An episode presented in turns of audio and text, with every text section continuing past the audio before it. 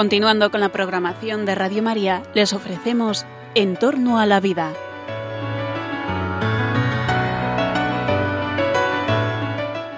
Es un espacio dirigido por José Carlos Avellán y Jesús San Román.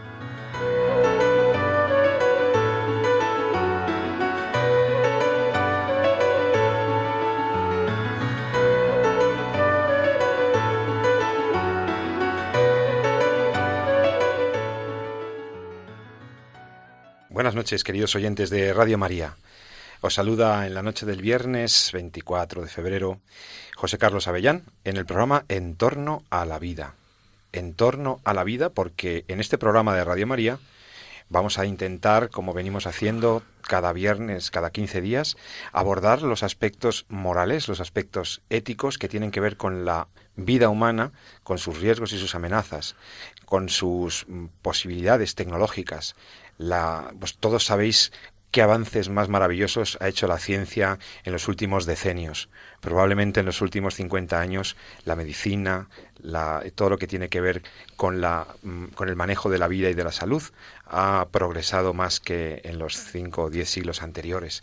Es maravilloso ver el avance de las ciencias biomédicas, pero al mismo tiempo esta tecnología y estas ciencias eh, que tienen que ver con la manipulación de la vida y con el tratamiento de la vida humana, pues están sujetas a, bueno, pues a unos límites, ¿no? Porque nos ponen en disposición, nos ponen, nos dan un enorme poder, nos dan un enorme poder. El poder mm, científico y el poder biotecnológico es, es grandísimo, ¿no? Nunca, hasta hace 30 años, no podíamos imaginar realmente las potencialidades que tiene el desarrollo científico. Podemos crear vida en un laboratorio, podemos eh, unir los gametos, las células germinales de la especie humana y crear una vida humana eh, en una placa vítrea. Podemos eh, intervenir precozmente sobre el bebé que se está gestando. Podemos diagnosticar prenatalmente. Podemos ver el desarrollo del bebé. Podemos tratar al feto y al embrión podemos hacer muchísimas cosas con la vida al inicio de la vida. También podemos hacer muchas cosas durante la vida y al final de la vida. Pero en el programa de hoy queríamos centrarnos, queremos proponeros un repaso a las posibilidades tecnológicas que hay alrededor de la vida humana naciente, la vida al inicio, cuando la vida comienza, cuando la vida se gesta. Hay muchas cosas que podemos hacer con esa vida, algunas de las cuales mm, merecen un juicio ético. Tenemos que ver si todo lo que podemos hacer biotecnológicamente es lícito éticamente. Y entonces este es el debate de la bioética que nos ocupa siempre en este programa y que esperamos que sea de tu interés. Hoy queríamos pues centrarnos más que en las manipulaciones o las intervenciones en la vida al final, vamos a centrarnos al inicio de la vida. Por eso hemos titulado este programa La manipulación genética de la vida naciente, de la vida al inicio. Bueno, pues sí, porque la genética, que cobró un enorme desarrollo eh, desde, bueno, pues desde la segunda mitad del siglo XX, ha ido avanzando y ha sido una ciencia en auge, una ciencia con un potencial todavía enorme de desarrollo, pero que nos ha permitido conocer la estructura básica de la célula humana, la estructura eh, cromosómica, la estructura genética, pues ha sido desarrollada por la, por la ciencia de la genética con enorme desarrollo ese conocimiento ha sido usado para muchas cosas buenas, pero también es posible utilizarlo para cosas que quizá merezcan una reflexión. Podemos intervenir con ese conocimiento genético ahora podemos intervenir sobre el nivel genético, sobre el nivel más profundo de la vida humana, el más básico, el que está en la estructura de nuestro ADN, el que nos hace ser lo que somos, nuestra especie. Y en ese sentido, ahí tenemos varias técnicas y varias posibilidades que iremos comentando. Desde el llamado diagnóstico genético preimplantacional, que luego explicaremos aquí en qué consiste y cuáles serían sus límites éticos, pasando por el llamado bebé medicamento, el bebé medicamento, ese ser humano que es gestado con la eh, intervención de una ingeniería genética, normalmente tras un diagnóstico genético preimplantacional, y que pretende ayudar a un hermano enfermo o a una persona que ya vive, ya está fuera del útero y que tiene unas dificultades, y entonces se genera un ser humano para ayudar a otro. Veremos si eso tiene algún límite ético también. Y por último, esperamos encontrar tiempo en este programa, en, en los 45 minutos que siguen a estas palabras, pues para poder tratar las últimas técnicas de edición genómica, o sea, ingeniería genética aplicada a la especie humana para hacer transporte, reimplantación, recolocación de material genético con fines en principio terapéuticos, pero que también tiene sus repercusiones éticas y sus límites éticos. Pues para hablar de estos temas en el nivel científico-biológico, pero también en el nivel bioético, tengo la suerte de que me acompaña una noche más en viernes el doctor Jesús San Román, profesor de la Universidad Rey Juan Carlos. ¿Qué tal Jesús? ¿Cómo estás? Muy bien, encantado como siempre de estar aquí una noche más como todos vosotros. Bueno, Jesús, em, estaba diciendo en la presentación que vamos a ver básicamente tres temas, pero que el hilo conductor de los mismos es que podemos manipular, esto significa intervenir, modificar, alterar muchas cosas en el inicio de la vida usando los conocimientos de la genética. Y que esas intervenciones que tanto bien pueden hacer a la especie humana para la prevención y para el tratamiento de enfermedades, eh, pues tiene unas limitaciones éticas que veremos en el aspecto filosófico bioético, pero que también, sobre las cuales también el magisterio de la Iglesia ha dado algunos principios o criterios generales que espero que podamos comentar. Entonces, prima facie, primera impresión, ¿realmente es tan grande el poder biotecnológico sobre la vida naciente? ¿Debería darme... Eh, ¿Tengo razón cuando me da cierto vértigo? Sí, bueno, sí, no. O sea, por un lado, eh, bueno, estamos, el siglo XX ha sido, como bien dicen los, los historiadores, ha sido el, siglo de la tecnología, donde probablemente el ser humano haya avanzado desde el punto de vista tecnológico más que cualquier otro siglo de, de, la historia. Y esto, pues, también llega al desarrollo de toda la tecnología biomédica, biomolecular y, por supuesto, genética. Todos recordamos eh, pues la abeja Dolly, la abeja Dolly clonada, aparece en el año 1997, eh, el primer nacimiento por fecundación in vitro finales de los años 70. En fin, estos últimos 20, 30 años es cuando pues, el conocimiento sobre el código genético humano y las técnicas eh, que han permitido analizarlo y observarlo pues se han unido pues para poder darnos o ponernos por encima de la mesa pues un montón de herramientas tecnológicas que podemos usar. Con lo cual, eso es lo que son, herramientas. Y esto pasa como con todas las tecnologías. Quiere decir, cuando uno usa una herramienta eh, en pro del ser humano, la herramienta es extraordinaria. Si usamos eh, un martillo para acabar un clavo, pues el martillo encuentra su utilidad y nosotros avanzamos mucho cuando tenemos que montar nuestra casa. Pero claro, si usamos el martillo para otra cosa, por golpearle en la cabeza al vecino, pues entonces estamos haciendo un mal uso de ese martillo y tenemos una responsabilidad. Pasa lo mismo con muchas de las técnicas eh, que tenemos ahora en, encima del, eh, de la mesa y en relación al inicio de la vida. Si usamos muchas de esas técnicas para eh, proteger al ser humano, para curar al ser humano, para prevenir enfermedades, respetando lo que es la dignidad de la persona y respetando eh, su existencia desde el segundo cero, o sea, desde el momento de la concepción, pues entonces bienvenidas sean, porque nos servirán como todas las tecnologías para mejorar nuestra salud, para desarrollarnos desde el punto de vista eh, físico y psíquico con mayor plenitud y adelante. Ahora bien, si las técnicas las usamos para el, eliminar seres humanos, para seleccionar, para eh, cometer algo que bien definimos como eugenesia, pues entonces eh, mal vamos, la técnica no sirve para nada. Ese es el gran problema un poquito que en la que estamos viendo ahora. Efectivamente, cuanto más poder tenemos, cuanto mejores son las herramientas tecnológicas, pues más lejos podemos llegar. Y si el camino que cogemos no es el adecuado, pues las aberraciones a las que llegaremos serán peores.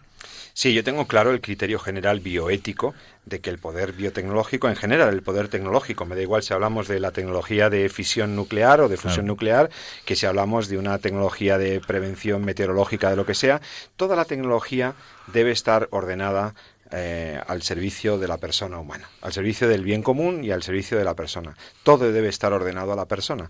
Y, en ese sentido, me parece que las, lo, que, lo, que, tenemos es que en un contexto de aceleración de la tecnología, que a veces va eh, enseguida buscando una aplicación desde la ciencia, ¿no? enseguida una aplicación tecnológica, además privilegiándose aplicaciones tecnológicas que, que den una rentabilidad, pues esa, esa aceleración del progreso tecnológico y científico eh, tiene, es el que me genera a mí un poco ese, ese vértigo, ¿no? Sí, Luego salvamos todos. a eso le sumas también eh, que muchas veces eh, efectivamente, la rentabilidad, pues se suma también un interés desenfrenado, el ser el primero en hacer algo, ¿no? Lo cual siempre es muy peligroso, ¿no? Porque cuando te mueves por medios eh, o por fines que no son legítimos o que no son los adecuados, pues muchas veces lo que eh, las conclusiones a las que llegas o el resultado al que llegas, pues tampoco es el adecuado. Entonces, si lo que te mueve es la persona y respetar su eh, su dignidad, pues es posible que lleguemos a un buen puerto. Pero si lo que te mueve es ser el primer científico que es capaz de hacer algo, independientemente de si algo, ese algo es legítimo o no, pues mal, mal vamos. Lo que pasa es que también convendrás conmigo que aquí hay intereses em, que superan el de eh, bueno pues la vanidad o el o el espíritu competitivo de un, de un científico. Son suelen ser equipos eh, equipos de investigación que, trabajan para empresas, algunas de las cuales son muy importantes porque cotizan en bolsa o cotizan en, en, rankings eh, bursátiles específicos, ¿verdad?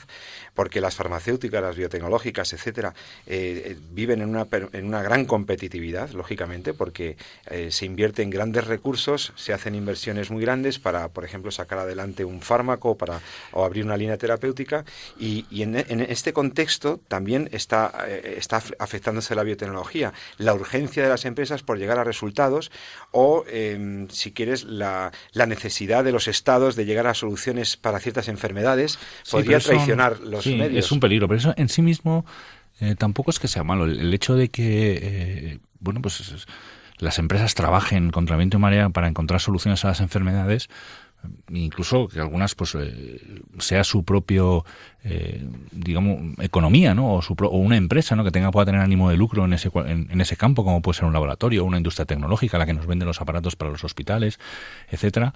No es del todo malo siempre y cuando el fin, el, aquello a lo que te orientes, pues el respeto a la dignidad de la persona, es decir, que salga un fármaco, que las empresas compitan por sacar cuál es el mejor fármaco contra un determinado eh, cáncer y que limite la mortalidad de forma significativa, pues bienvenido sea.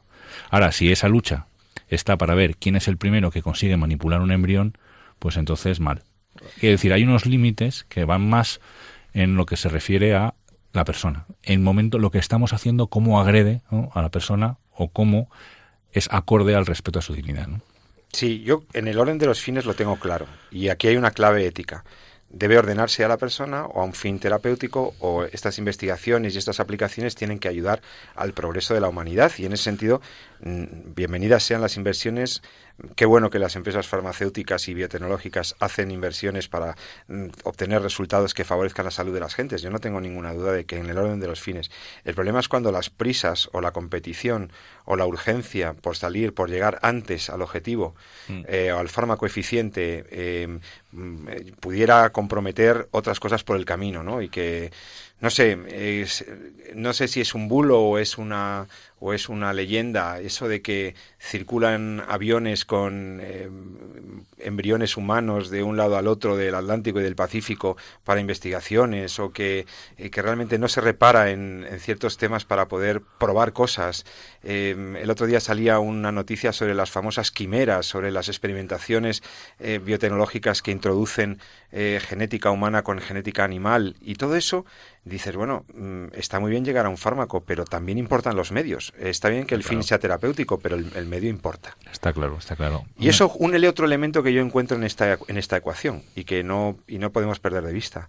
Y es quizá también una pérdida de lo que es lo que tú has enunciado, lo que podría ser el telos, ¿no? Lo que podría ser una desorientación en el orden de los fines, pero que tiene que ver también con el público. Por ejemplo, em, eh, pues eso, que en un, en un momento dado em, se exija a la ciencia médica o se exija al doctor o se exija al laboratorio determinadas, determinadas eh, prestaciones o, tratamientos o resultados que no tienen que ver con lo que es su actividad normal y, y, vivimos en una lógica de que nos sentiríamos legitimados para exigir ciertos temas, ¿no?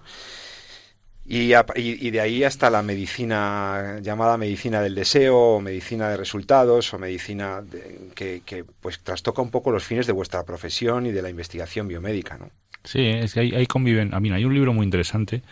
Eh, yo no sé si estará ya en las en las bibliotecas porque lo leí o se habrá reeditado, supongo. Yo lo leí cuando era joven estudiante de medicina en mis primeros años, es decir, allá ya unos cuantos y estaba escrito por Jacques Testart, eh, se llamaba así el embrión transparente. Jacques Testart es el, primer médico que llevó a cabo una fecundación in vitro en Francia. Y entonces eh, cuenta un poco el motivo por el cual acabó eh, un poco harto ¿no? y hastiado de todo de toda esta historia y decidió retirarse del tema de la fecundación in vitro. Entonces cuenta precisamente cómo conviven a nivel del mensaje que se da eh, a la salud pública de bueno pues estamos aquí para ayudar y esta técnica eh, va a servir para traer pues más para satisfacer ese deseo de paternidad y traer más felicidad y sin embargo puertas adentro en el laboratorio aquello era una carrera para ver quién era el primero en conseguirlo ¿no? y no tanto el, realmente el atender eh, lo que podía ser pues el, legítimo interés en una pareja que se quiere tener un hijo eh, pues eh, sin embargo eso era como lo de menos ¿no? la cuestión era ver quién era lo primero ¿no? entonces había como dos mundos no por un lado lo que lo que se vivía fuera del hospital y por otro lado lo que se vivía laboratorio para adentro ¿no? y lo cuenta muy bien precisamente en, ese libro. ¿no? Y es verdad que, como dices tú, pues eh, uno de los grandes problemas que tenemos ahora con toda esta tecnología, con todas estas herramientas, es no entender para qué las tenemos y no entender para qué debemos usarlas. Eh, nos equivocamos cuando pretendemos creer que la paternidad o la maternidad es un derecho. ¿no? no es ni un derecho ni es ni un deseo, es un don, ¿no? Se decía hace apenas unos días, ¿no? y nos equivocamos cuando pretendemos que todo aquello que podamos hacer al inicio de la vida, pues no tiene ninguna restricción si es eh, por un buen fin, ¿no? Error, ¿no? Pues estamos trabajando o estamos eh, con personas, ¿no? Personitas pequeñas, pero como bien dice esta iniciativa que tanto creemos, ¿no? Son uno de nosotros, ¿no? Y ahí están, ¿no? Y tenemos que respetarlos y, y tratarles con dignidad. Cuando olvidamos las dos cosas, entonces es cuando corremos el peligro de desviarnos. ¿no? Y esto es lo que ha pasado en muchas de las técnicas que comentabas. ¿no? Todo este el tema del diagnóstico genético preimplantacional, pues es una mala forma de tratar de curar enfermedades. Ni siquiera curarlas, realmente es una mala forma de evitar que haya determinados enfermos que padezcan determinadas enfermedades, porque lo que supone, si quieres lo explicamos más despacio, es eh, desechar a aquellos eh, ciudadanos, aquellos de, uno de los nuestros ¿no? que tienen esa enfermedad, los desechamos y los eliminamos. ¿no? Directamente han sido producidos en el laboratorio, pero son seleccionados y se discrimina entre ellos y se, es así. se desecha los... se hacen descartes, Con las otras técnicas que comentabas de pues las quimeras o el tema, incluso la edición genómica, pues eso ya depende de para qué la vayas a usar. Que hace hay eh, herramientas que pueden ser muy útiles para curar el cáncer, para curar leucemias, para manipular eh, células en el adulto que puedan servir de fármacos o de eh, agentes terapéuticos para determinadas enfermedades y sin embargo pueden ser muy peligrosas si la utilizamos para manipular eh, embriones o para crear embriones en el laboratorio. ¿no? Las dos cosas se han hecho incluso. Y algunas... De hecho, Jesús, la ley española que autorizaba y bueno y que después en 2006 fue eh, seguidamente acentuó esto, la ley de técnicas de reproducción asistida, que es del año 2006, que es la ley que en España autoriza la fecundación in vitro, el diagnóstico genético preimplantacional, deja abierta la puerta a la clonación, etcétera, etcétera. Esta norma, ya en su preámbulo, en lo que es la exposición de motivos, deja claro esta confusión en los fines. O sea, denota esa confusión en los fines, porque además estaba por medio el tema de los embriones congelados, qué hacemos con ellos, tal. Bueno, en ese, tú ves la ley esa y te das cuenta de cómo se, han, se ha podido, digamos, contaminar lo que era una intención en principio buena. Vamos a decir que que la finalidad de las técnicas de reproducción asistida es eh, nacen con la idea de ayudar a parejas con infertilidad o esterilidad, darles una alternativa, porque las técnicas no curan, pero efectivamente dan una alternativa que nosotros hemos calificado aquí de inválida éticamente por muchas razones, pero no vamos a explicarlo ahora quizá, pero que en principio su finalidad primordial y así se justificaba en la ley, era ayudar a las parejas que tuvieran problemas para tener hijos de manera natural. Entonces, estas técnicas... eso, como decía, puertas afuera, ¿eh? A veces puertas adentro... Exacto. Y la ley está incorporando ya, se lee en su exposición de motivos, se denota un segundo interés, una nueva finalidad, que es, claro, estaba por medio lo de las células madre, estaba por medio, cuando nace la ley de 2006, llevábamos ya un cierto debate sobre si se debían usar las células troncales, las células madre con tejido embrionario o no, y entonces la ley dice claramente que también intenta dar una respuesta a la inquietud de la comunidad científica o al interés de la comunidad científica por explorar líneas de investigación asociadas a los embriones, como era el uso de células madre embrionarias. Entonces ahí hay una confusión. Interés también de alguna comunidad científica. ¿no? Hay cosas. Sí, perdón. Esto en el fondo. No, no, es que. He sido injusto con esa no, No, no, no. Perdónenme los biotecnólogos. si no me refiero, me refiero a eso, me refiero a que el problema. Es verdad que todos estos campos que se abren nuevos y que muchas veces eh, no te haces más que llevarte las manos a la cabeza, no son campos que traten de eh, solucionar o que traten de buscar soluciones a problemas eh, ridículos. No, los problemas son importantes. Que decir que una pareja no pueda tener hijos es un problema importante. Que haya leucemias, que haya enfermedades que se transmiten genéticamente, son problemas importantes. La posibilidad de encontrar, como bien decías, células troncales, células eh, madre, como se suelen decir los medios de comunicación, que permitan reparar eh, tejido dañado, como puede ser un infarto, o como pueden ser suministrar dopamina al cerebro para evitar el Parkinson, o incluso regenerar una médula seccionada y que eh, pues un paciente que ha tenido un traumatismo medular pues pueda volver incluso a caminar o volver a desarrollar función motora en las extremidades, las piernas, eh, esos son hitos que, que, son extraordinarios desde el punto de vista clínico, Y que eh, y que yo creo que alcanzaremos en el futuro, ¿no? El problema no es esa, eso es no es lo que buscamos, ¿no? sino los los medios, las herramientas que estamos usando para, para tratar de llegar ahí. Muchas veces lo que hacemos es coger el camino más corto.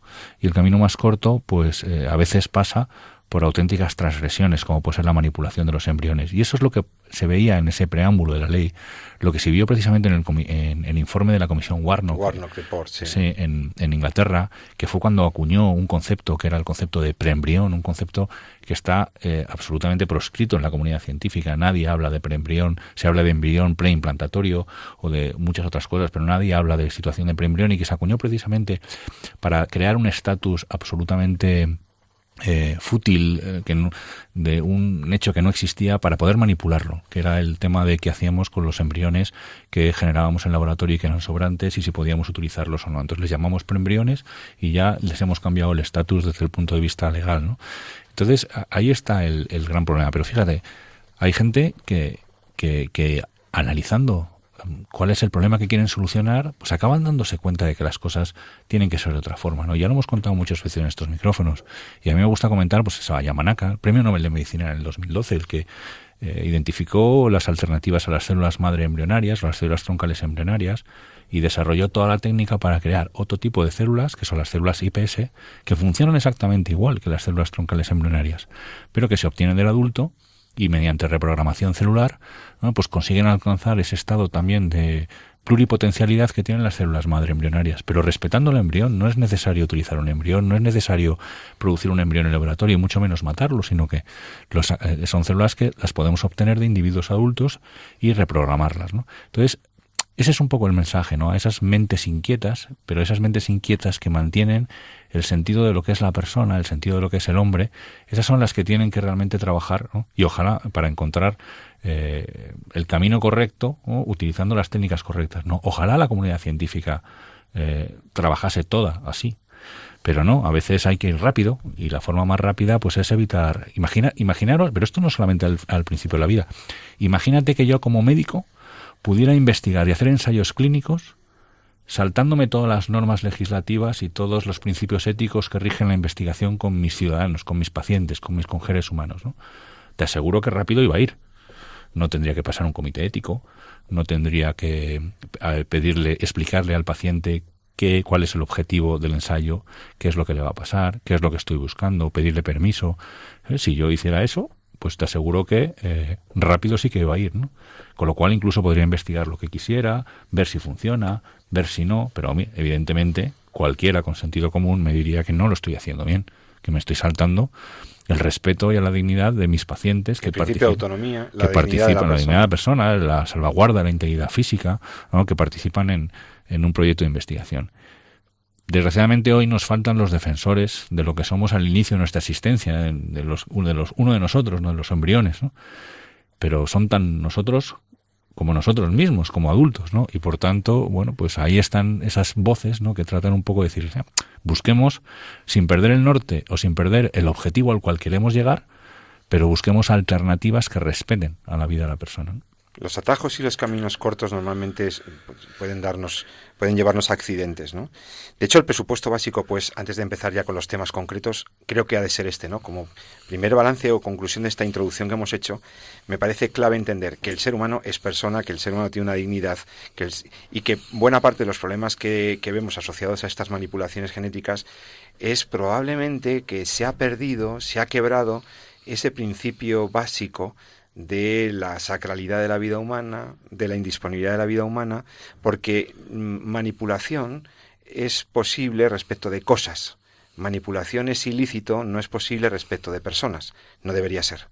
Es injusto, porque entonces se manipulan los objetos, pero no se manipulan las personas sin cometer una grave injusticia, una cosificación indebida. Entonces, ¿qué pasa? Que cuando tú tienes la vida tan a mano, cuando tú tienes esos embriones ahí, los tienes congelados por cientos en esos tanques de nitrógeno líquido, a, menos ciento, ¿qué? A menos 120 grados centígrados, no sé todo 180, sí, esos tanques terribles donde están en esas varillas, esos, esos seres humanos criopreservados, mantenidos eh, con sus funciones metabólicas suspendidas, eh, sin con un destino incierto, que no se sabe lo que va a pasar, y podemos terminar viéndolos como un objeto para poder investigar. O sea, al fin y al cabo nadie los quiere, sus padres no los van a querer, tal. ¿Por qué no usar estos embriones congelados para investigar, por ejemplo? ¿no? Es que usar embriones no es correcto, porque usar se dice respecto de los objetos, no se puede decir de las personas. Utilizar es un verbo inadecuado para las personas. Entramos en conflicto ético. La persona tiene que ser un fin, nunca un medio, y el ser humano embrionario es una persona. Bien, ese es el presupuesto básico sobre el que vamos a empezar. Entonces, entonces tenemos tres cuestiones básicas que tratar. Ahora podemos hacer análisis, evaluación, diagnóstico antes de que el niño nazca, lo que era el diagnóstico prenatal, pero además podemos hacerlo mucho más pronto, justo, justo, justo al inicio de la vida, justo cuando ese embrioncito tiene muy poquitas células, en esa fase inicial, se pueden detectar muchísimas cosas. El diagnóstico preimplantacional, antes de los 14 días de vida, ese embrión puede ser sometido a pruebas, a screenings, a evaluaciones que nos dan información sobre si va a poder ser, si va a enfermar de una enfermedad monogénica, de una enfermedad genética, sobre si tiene un problema, sobre la posible evolución de ese embrión. Y entonces podríamos decir, ay, pues qué bien, porque entonces ese embrión puede ser tratado precozmente. Pero no, se usa para otras cosas. Y luego ese diagnóstico puede servir para descartar. Y entonces tenemos el bebé medicamento. Y entonces podemos incluso ese embrión que tenemos ahí en laboratorio trabajar sobre su genética, hacer ingeniería genética, trastocar sus genes. Y todo eso nos lleva a un escenario completamente nuevo con que, que, da bastante vértigo, pero que es enormemente interesante, con puntos positivos y puntos negativos. Enseguida los vamos a comentar vamos a escuchar una canción que nos habla de la vida como algo muy bello, algo que cuidar. Beautiful Life.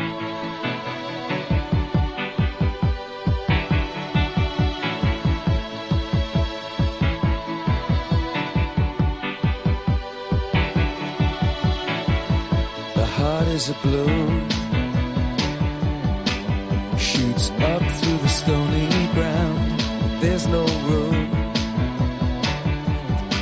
no space to rent in this town. You're out of luck. And the reason that you had to care, the traffic is stuck. And you're not moving anywhere. You thought you found a friend to take you out of this place. Someone you could lend a hand in return for grace. It's a beautiful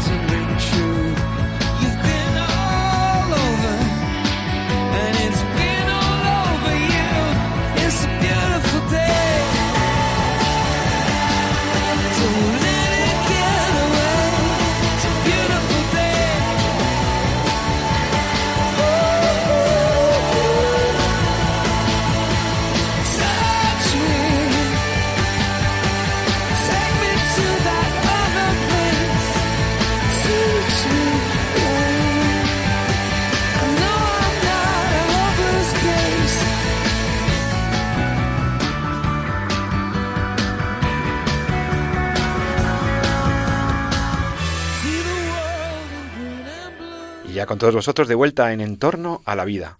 En Torno a la Vida estoy aquí, José Carlos Avellán, con el doctor Jesús San Román, hablando sobre la manipulación genética.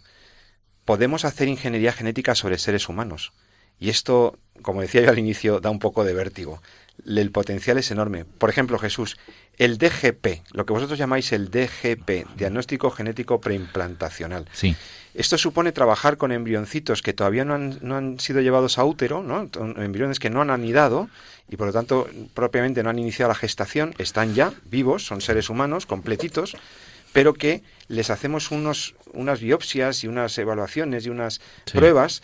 ¿Para qué? ¿Para qué? Bueno, a mí yo prefiero contar, me gusta contarlo como yo creo que realmente es, ¿no? Porque, claro, se, esto se puede matizar de colores, eh, a veces un poco más cálidos, otras veces un poquito más fríos, ¿no? Entonces, efectivamente se llama diagnóstico genético preimplantacional. Entonces, lo que aparece es que eh, estamos haciendo una biopsia a una persona pues para ver si tiene una enfermedad y tratarla, ¿no? No, no eh, la técnica podrá ser muy parecida, pero realmente no se hace así y además no se hace por esto. No se hace para eso. No, no porque cuando una persona tiene una enfermedad es para tratarla, no para destruirla.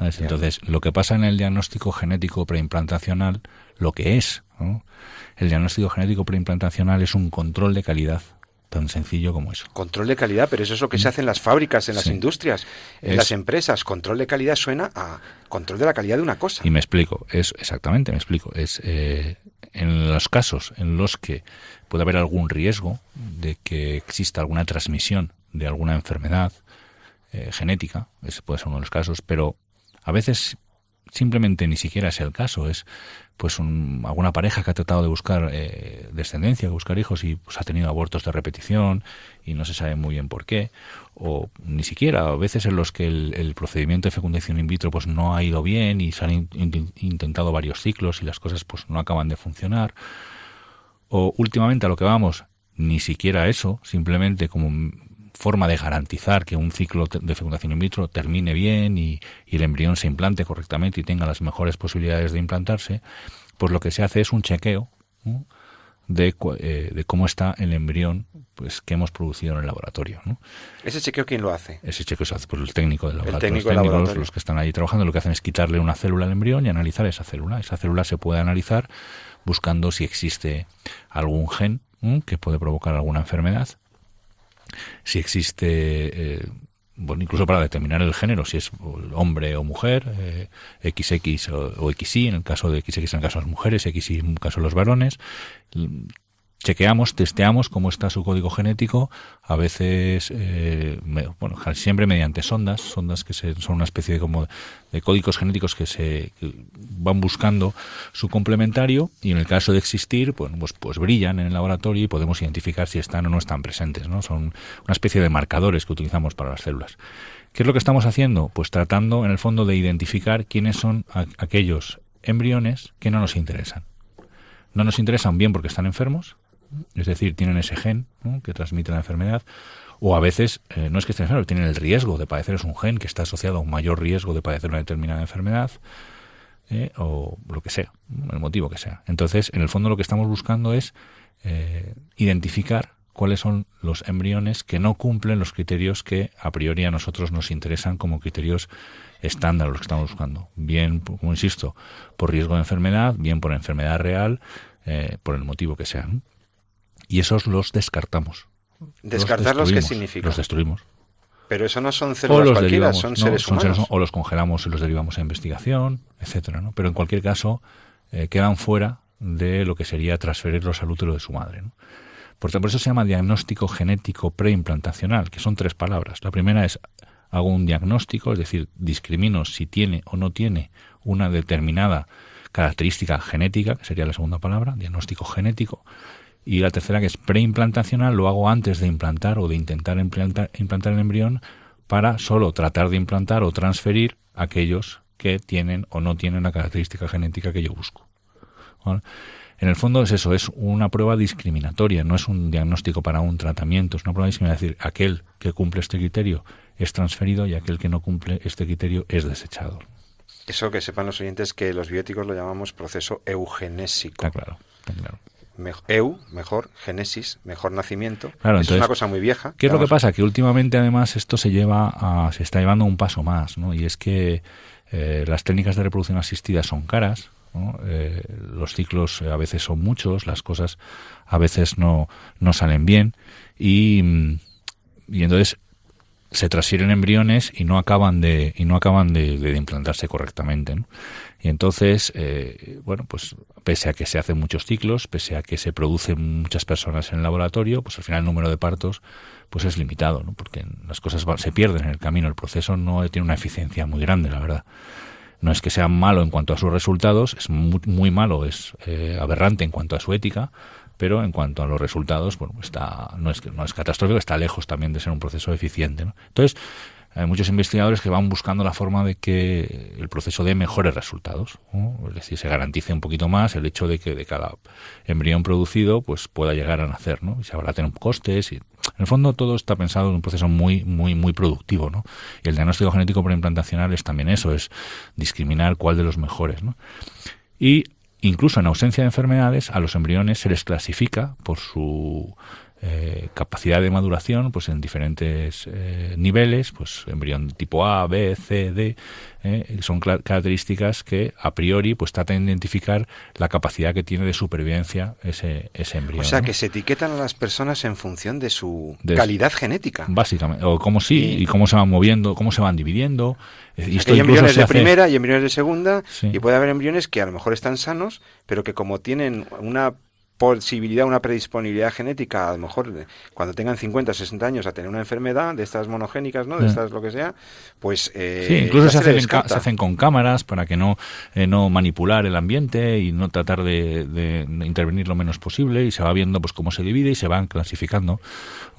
Y entonces, eh, ¿qué pasa? Pues que se categorizan y entonces se trata de transferir al, al, al óptimo, al que mejor está, ¿no? Al que mejor circunstancias tiene, ¿no?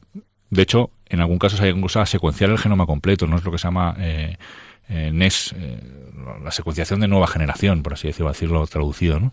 Y, el objetivo es ese, el objetivo es que eh, las cosas vayan, si pueden ir mejor, pues mejor, ¿no? Entonces, pero desde la concepción de, un proceso, claro, desde la concepción de un proceso productivo, es decir, si esto fuera hacer coches en una cadena, pues hombre, estaría todo estupendo, ¿no? Porque sería como conseguir el mejor material. Pero en el fondo es que estamos, como veis, y yo creo que se derive, estamos realmente eh, llevando a lo que es un ser humano a un mero eh, herramienta o proceso, objeto dentro de un proceso productivo. Con lo cual es una pena porque se desvirtúa el interés legítimo de poder ayudar a una pareja que realmente quiere tener un hijo. Y al final... O un embrión con un diagnóstico precoz, porque si la investigación sirviera bueno, para un tratamiento precoz del sí, lo que pasa es que ese embrión no debería haber estado, no debería estar en esa placa, no debería estar, debería haber sido concebido de, una forma digna para él, ¿no? Entonces, claro, eso es, eso viene también a distintas personas, ¿no? ¿Qué hacemos con los embriones congelados? Pues que es que parten de una situación tan injusta que es difícil darle una, una solución justa, ¿no? Pues porque la forma en la que han venido al mundo, pues ya, ya ha sido desde una perspectiva en las cuales se les ha utilizado mucho, ¿no? Y si Te voy a hacer una pregunta. Imagínate que hay un embrión o grupo de ellos de los que tenemos ahí, hemos generado 10 o 12, y resulta que el biotecnólogo observa que lo que tiene la familia es una enfermedad eh, monogénica asociada al sexo de la persona. De las que hay, pues porque si nace niña es muy probable que tenga la enfermedad tal. Y entonces me quieres decir que con el DGP este podríamos desechar a todos los embriones niña que a lo mejor son niñas que están perfectamente sanas, y solamente implantar uno o dos varones de los que podemos saber por DGP que tienen menos posibilidades de tener la enfermedad. eso es una eugenesia negativa, eso es una selección, una discriminación entre personas, pero de primer orden. Está claro. de primer orden. Es así, lo llamen preembrión o lo llamen como quieran. Claro, por eso es falso, es un embrión. Por eso digo que, que, solo se entiende eh, desde la perspectiva de haber eh, cosificado, totalmente a la persona. Le hemos, le hemos eliminado cualquier acepción que haga que se le parezca al concepto de que es alguien en lugar de algo, ¿no? Y ese algo, también, pues algo puede ser, si, si yo estoy fabricando eh, lo que sea, un objeto que quiera, cinturones, ¿no? y la hebilla no me cierra, pues desecho el cinturón, evidentemente, no lo voy a sacar, no lo voy a utilizar en el mercado, ¿no? Pues ese hemos hecho de alguien eh, algo, ¿no? Y eso está casi siempre presente en estas cosas cuando van mal, porque fíjate que el poder coger una célula e identificar si tiene algún gen Es decir, eh, meter una sonda, una sonda eh, y de genética que nos permita identificar si esa célula eh, pues tiene alguna mutación o algo es una técnica muy interesante ¿no? el que puedo yo en un, a priori muy bien. Claro, en un varón yo pueda coger una célula en un varón una mujer adulto me refiero yo pueda coger una, una célula y, y, poder saber si esa célula lleva alguna mutación lleva algún riesgo de padecer cáncer en el futuro para poder poner herramientas preventivas incluso tratamiento precoz la técnica en sí ¿no? no está mal. Ahora si yo esa técnica la utilizo para discriminar quién tiene derecho a vivir y quién no pues entonces mal vamos. Pero no es tanto la técnica, sino es el, uso que le estoy dando. El, remate de esto es utilizar este diagnóstico genético preimplantacional, que ya hemos visto que tiene problemas tanto en sus medios como en sus fines, utilizar el DGP con el objetivo aparentemente bondadosísimo, desde luego como objetivo es bueno, pero claro, que es generar un bebé in vitro que, haya pasado ese filtro del diagnóstico genético preimplantacional, o sea, que sea idóneo, porque, por ejemplo, sea compatible con los recursos biológicos que necesita un hermano enfermo. Estamos ante el bebé medicamento. Estás escuchando Radio María, En torno a la vida, el programa que cada 15 días habla sobre los límites bioéticos de los avances biomédicos. El doctor San Román, doctor San Román, por favor, el bebé medicamento, mucha gente piensa que es una cosa buena porque vamos a ayudar a un niño que está enfermo, que tiene una enfermedad a lo mejor que solamente un consanguíneo compatible puede, una persona de su familia muy cercana que es compatible, le puede ayudar. Y entonces generamos un bebé por fecundación in vitro que va a servir de fuente de recursos biológicos. Le vamos a sacar cosas a ese niño. Pues aquí ocurre un poco eh, lo mismo, ¿no? Es, al, fin y al cabo, el bebé medicamento es, eh, es prácticamente un diagnóstico genético preimplantacional, ¿no? Es más o menos lo mismo, ¿no? Solo que mm, con otro un objetivo un poquito diferente, ¿no? Eh, claro, aquí tenemos encima de la mesa una realidad, ¿no? Y es la realidad de una familia que tiene, pues, un hijo enfermo, y eso es una realidad que siempre es dura, ¿no? Y que y, que hace que como sociedad pues yo creo que y como médicos no estemos obligados a poner encima de la mesa todos los medios legítimos y ahí está yo creo que la palabra clave no legítimos para poder eh, sacar adelante a ese paciente y proteger esa vida ¿no? y, y recuperarle la salud en la medida en la que nuestra tecnología y nuestro el uso legítimo de nuestra tecnología nos lo permita, ¿no?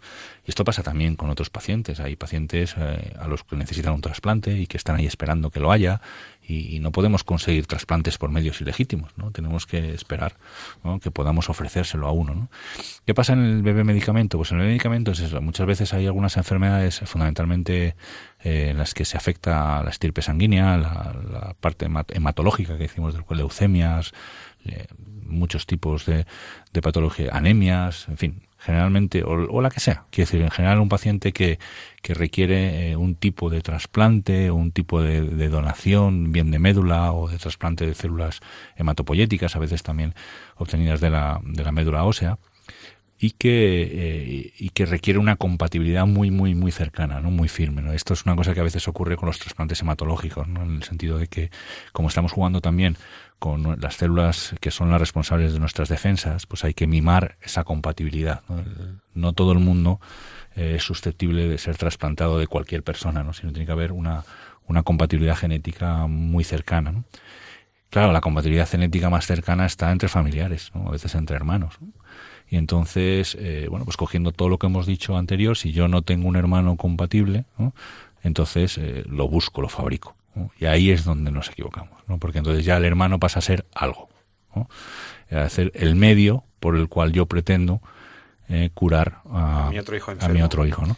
Con lo cual, estaría pues, generando a alguien con un fin que no es simplemente dar la vida o recibir una vida, sino con una con, un, con otro fin no significa que no, insisto, esto cuidado porque no, no significa que no le quiera con locura cuando claro, padres seguro que le quieren ¿eh? también. Y que el problema es, es que el ambiente en el que viene la forma en el que viene y el proceso que sufre eh, está desprovisto de la dignidad que merece el hombre no que es muy clara no y es que jamás puede ser instrumentalizado y nadie puede ser usado eh, como un medio sino como un fin en sí mismo ¿no?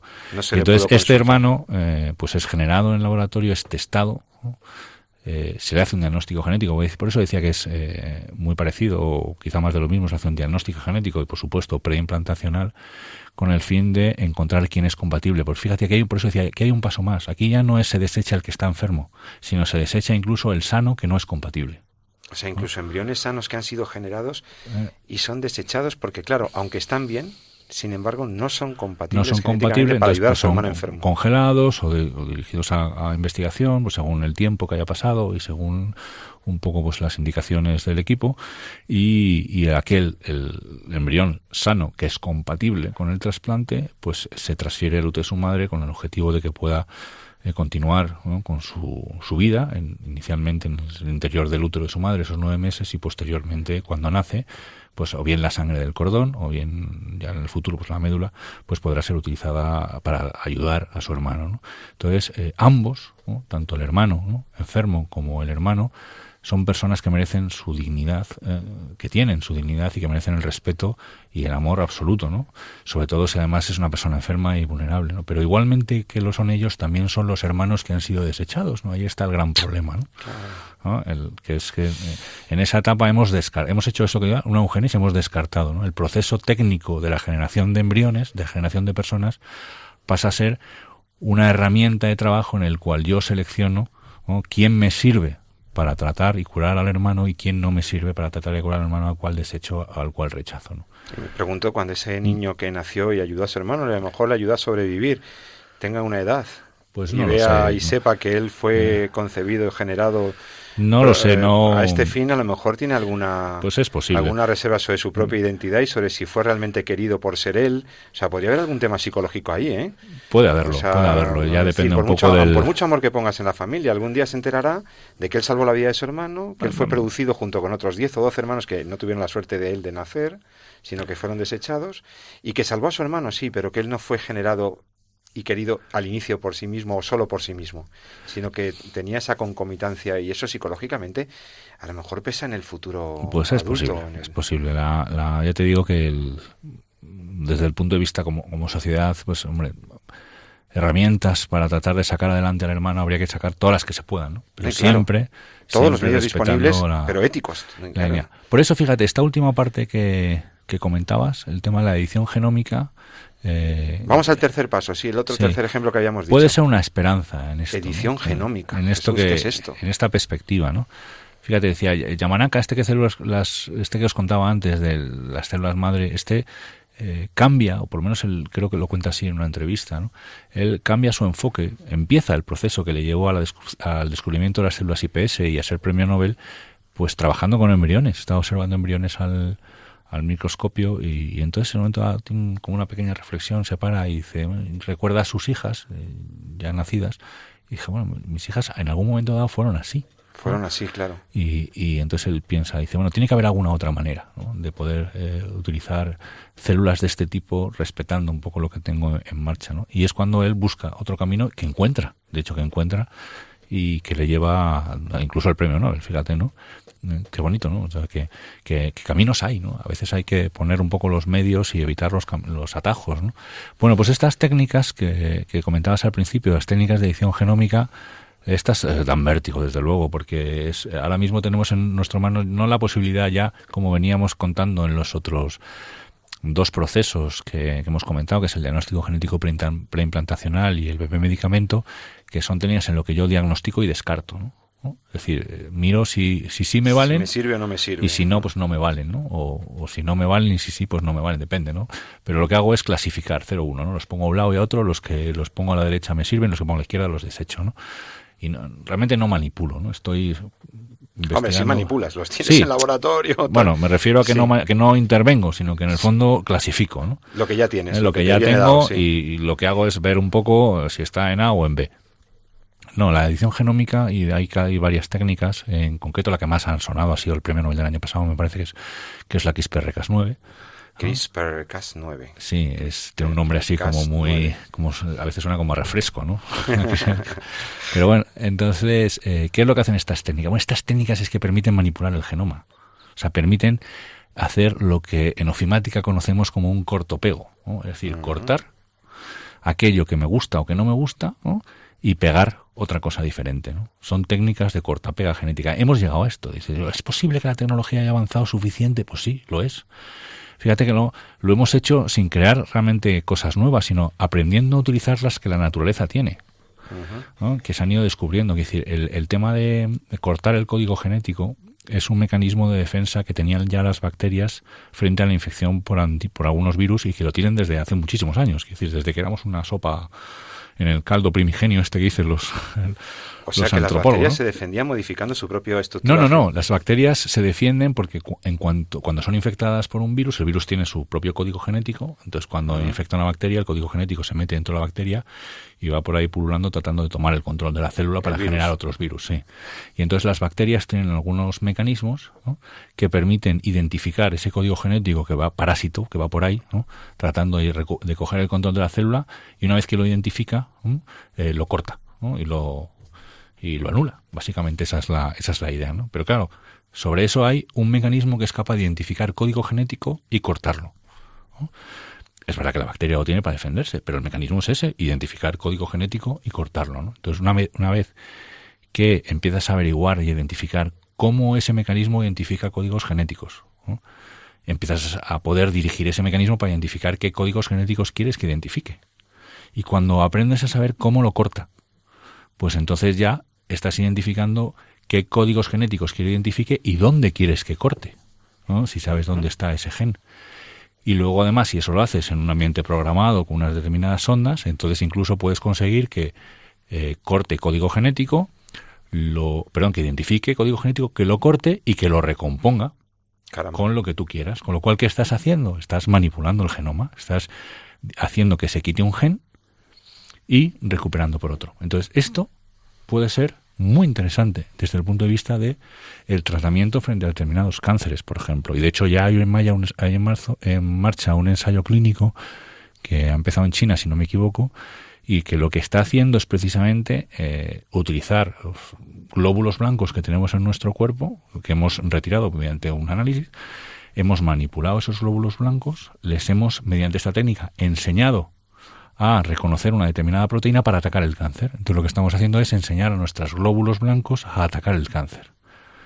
Esto es formidable desde el punto de vista de desde el punto de vista médico es, es enseñarnos, entrenarnos a nosotros mismos a atacar las propias enfermedades que tenemos. ¿Y entonces dónde estaría el problema ético de la edición genómica? Si lo utilizamos en esa línea, probablemente ninguno. Ahora, si lo utilizamos como se utilizó también en China hace seis meses, en lo que estamos manipulando el genoma de los embriones para hacer técnicas de enhancement o de, o de mejoramiento de la especie, o para eliminar o manipular determinadas cuestiones de la línea general, o para crear quimeras pasadas de rosca en el sentido de que eh, sean híbridos de determinadas especies. Híbridos entre especie humana y otras especies. Entonces, pues nos pasa lo mismo. Claro, nos pasa lo mismo. Es decir, la cuestión ya a veces no es tanto la técnica, sino para qué estamos usando la técnica. Entonces, la CRISPR-Cas9 puede ser una técnica muy interesante desde el punto de vista de encontrar nuevas formas de acceder eh, a tratamientos hasta ahora absolutamente insospechados, utilizando nuestro propio cuerpo para defendernos sin necesidad de fármacos. ¿no? Y sin embargo son extraordinariamente peligrosas si las utilizamos para modificar la línea germinal o el, o el inicio de la vida del embrión ¿eh? o cualquier cosa que suponga esos primeros momentos en los cuales somos muy vulnerables a, y que ¿Puedes explicar por qué la ingeniería genética en línea germinal es peligrosa?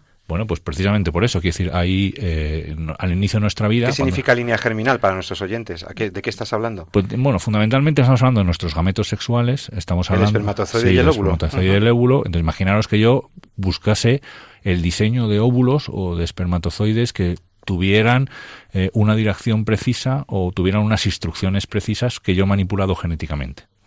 Entonces estaría básicamente controlando la identidad genética de cualquier individuo. Podría estar construyendo, creando individuos con las, eh, los patrones que yo hubiera decidido a priori en función de los genes que, he interferido en la línea germinal. Porque esa interferencia que tú haces en la genética, esa alteración, entonces se podría transmitir a las futuras generaciones. Por supuesto. O sea, si ese señor que tiene la alteración por edición genómica tiene hijos, ni siquiera, no hace falta ni siquiera, simplemente con obtener los espermatozoides y los ah, óvulos que son más manipulables en laboratorio y manipularlos en el laboratorio, podría por fecundación in vitro crear, generar, generar diferentes líneas con... ¿Y eso serían propiamente ya de nuestra especie?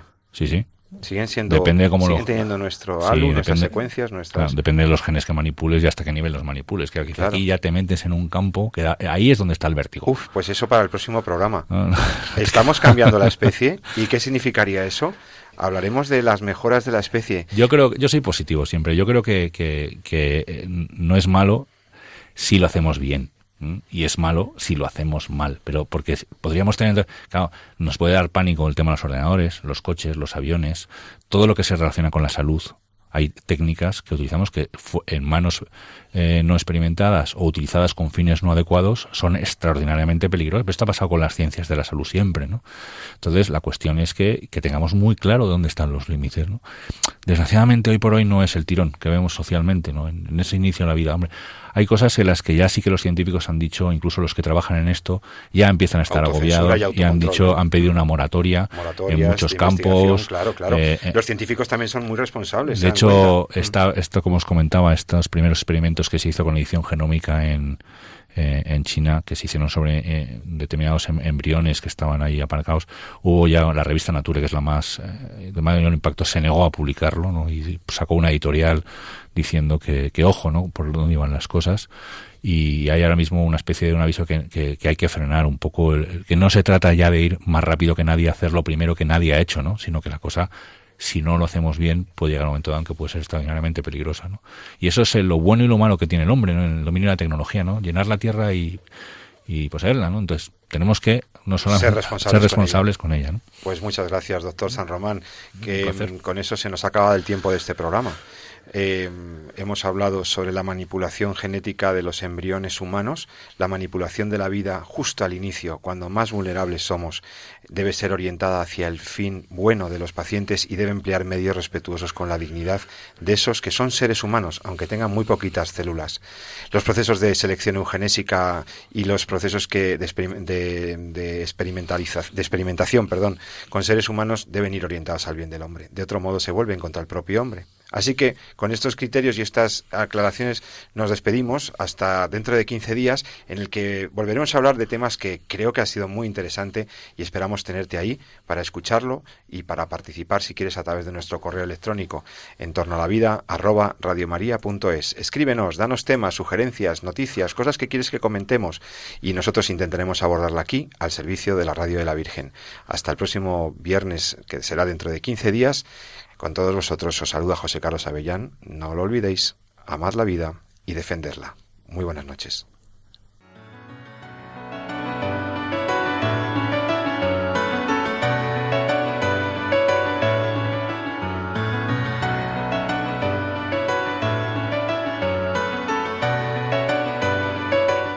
Han escuchado En torno a la vida con José Carlos Avellán y Jesús San Román.